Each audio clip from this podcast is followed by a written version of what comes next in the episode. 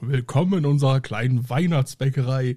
Mit mir sind angetreten unsere kleinen Weihnachtselfen, zum Beispiel die Victoria. Hallo. Der Elias. Hi. Der Flo. Hallo. Und Carol. Hallo. Willkommen zu einer neuen Adventsgeschichte. Tja, dann bin wohl ich dran.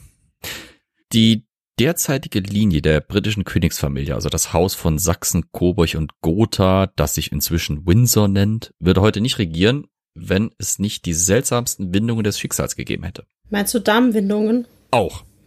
Definitiv Ah. mit falschen Darmwindungen ist kein Königshaus zu machen, aber egal. Ähm, die letzte Stuart-Königin, Anne, die 1702 Königin wurde, war von ihrer Heirat im Jahr 1683 bis ums Jahr 1700 jedes Jahr ihres Lebens schwanger, teilweise sogar zweifach. Also nacheinander, nicht gleichzeitig. Die hat ganz schön geworfen. 19 Huiui. Absolut. 19 Mal ging es für sie in den historischen Vorläufer des Kreissaals, was wahrscheinlich bei ihr aufgrund der damaligen Bedingungen einfach nur ihr Schlafgemach war, aber was soll's. Sie erlitt allerdings, da wird's jetzt leider ein bisschen unheiter, 14 Tod- oder Fehlgeburten, brachte zwei Söhne und drei Töchter Leben zur Welt.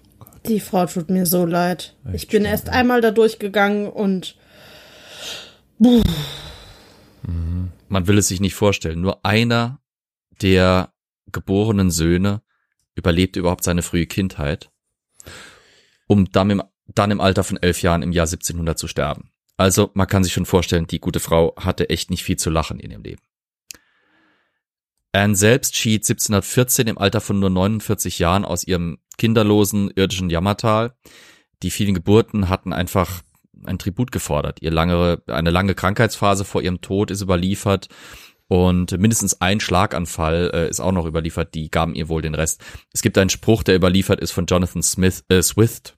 Oh Gott, Jonathan Swift. Haben wir es jetzt? Äh, I believe sleep was never more welcome to a weary traveler than death was to her. Also so nach dem Motto, selbst ein müder Wanderer äh, hätte Schlaf niemals so willkommen geheißen wie Queen Anne Hm. ihren Tod. Hm. Blöd war, dass sie halt durch ihr, naja, sexintensives, aber kinderarmes Leben keine direkten Erben hatte. Die königliche Linie ging deswegen auf das Haus Hannover über und ihr Cousin zweiten Grades, Georg oder George, der Kurfürst von Hannover, wurde dann als George der Erste von England eben der Vorfahr unserer heutigen britischen Monarchen. George sprach übrigens zeitlebens kaum ein Wort Englisch. Mhm. Funktionierte aber, er hat einen Minister gefunden, äh, hieß Hm. Walpole, der wurde sein erster Premierminister. Der hat dann so nach dem Motto, ja, ich mache das so, wie das in, dein, in deinem Interesse ist und hat ihm wahrscheinlich alle äh, seine äh, Pläne auf Englisch vorgelegt. Der äh, König wollte sich nicht eingestehen, was los ist und hat immer gesagt, ja, ja, ja, machen wir so, machen wir so. Ich fand es ganz interessant. Ich habe im letzten gelesen, die ersten Jahre sind die Sitzungen auch auf Französisch abgehalten worden, weil das konnte George. Ja, das war halt die Sprache des Hochadels. Ja. Ne? Hm. Aber Walpole hat das ziemlich schnell gedreht. Der hat dann äh, ausgenutzt, dass die meisten im Parlament lieber Englisch sprachen als Französisch.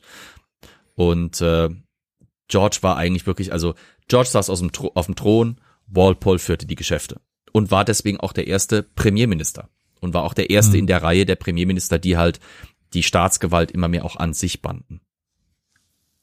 Aber naja, äh, bei einer anderen Queen, nicht der kürzlich Verstorbenen, gibt's auch noch Interessantes zu berichten. Was auch dafür hätte verantwortlich sein können, dass äh, Charles III. demnächst nicht seine Krönung feiern dürfte. Denn die Herrschaft von Queen Victoria hätte durch einen ganz banalen Schnitzer während ihrer Krönung 1838 ungültig werden können. Wenn nicht der Subdekan von Westminster aufgepasst hätte.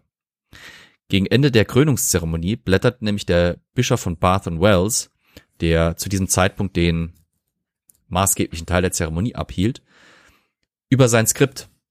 Der blätterte zwei Blätter gleichzeitig um und übersprang einen maßgeblichen Teil der Zeremonie, der dann halt eben ausblieb. Blöd war, die Krönung lief weiter. Die Queen verließ unter großem Pomp die Kirche.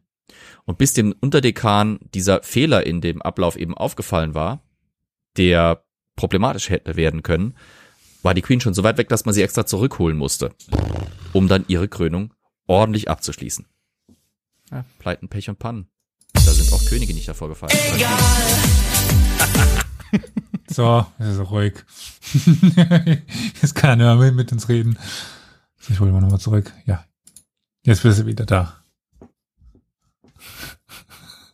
Wer? Carol? Ja, ich habe Carol kurz gemutet. Hattest du Angst vor ihm? Ja. Ich meine, es sind lauter so kleine Sachen. Ich finde es auch immer ganz putzig, dass es gibt so wunderbare Interviews mit Queen Elizabeth, wo sie ihre, ihre Kronjuwelen, also ihre tatsächlichen Kronjuwelen, nicht, dass die Frau irgendwie, also ihr wisst schon, was ich meine. ja was, was weißt äh, du denn? kommentierte. Äh, ja, also sie hatte wirklich, sie hat wirkliche Kronjuwelen, nicht das, was Ah. wir als Kronjuwelen bezeichnen, sondern sie hat echten Schmuck. Und äh, sie hat da immer wieder amüsiert darüber berichtet, dass es bei der ähm, Imperial State Crown ist es, glaube ich, ein Problem gibt, dass es nämlich, die sieht mich von vorne und hinten gleich aus. Und damit der Erzbischof sie ihr, nee, die Krone. Ah, Aber damit der Erzbischof ihr die Krone richtig bei der Krönung aufsetzen konnte, hat er angeblich damals einen kleinen, so wie, so wie so eine Art Post-it auf die Krone geklebt oder einen Faden dran gehängt, damit er wusste, wo ist jetzt vorne und wo ist hinten. Aber naja, sei es drum. Krönungen sind ein spaßiges Business, wir werden es demnächst im Fernsehen sehen. Hm. Also nächstes Jahr. Und bis dahin könnt ihr uns weiter zuhören bei unseren Adventsfolgen. Aber nächstes Mal geht's mit einem anderen Thema weiter.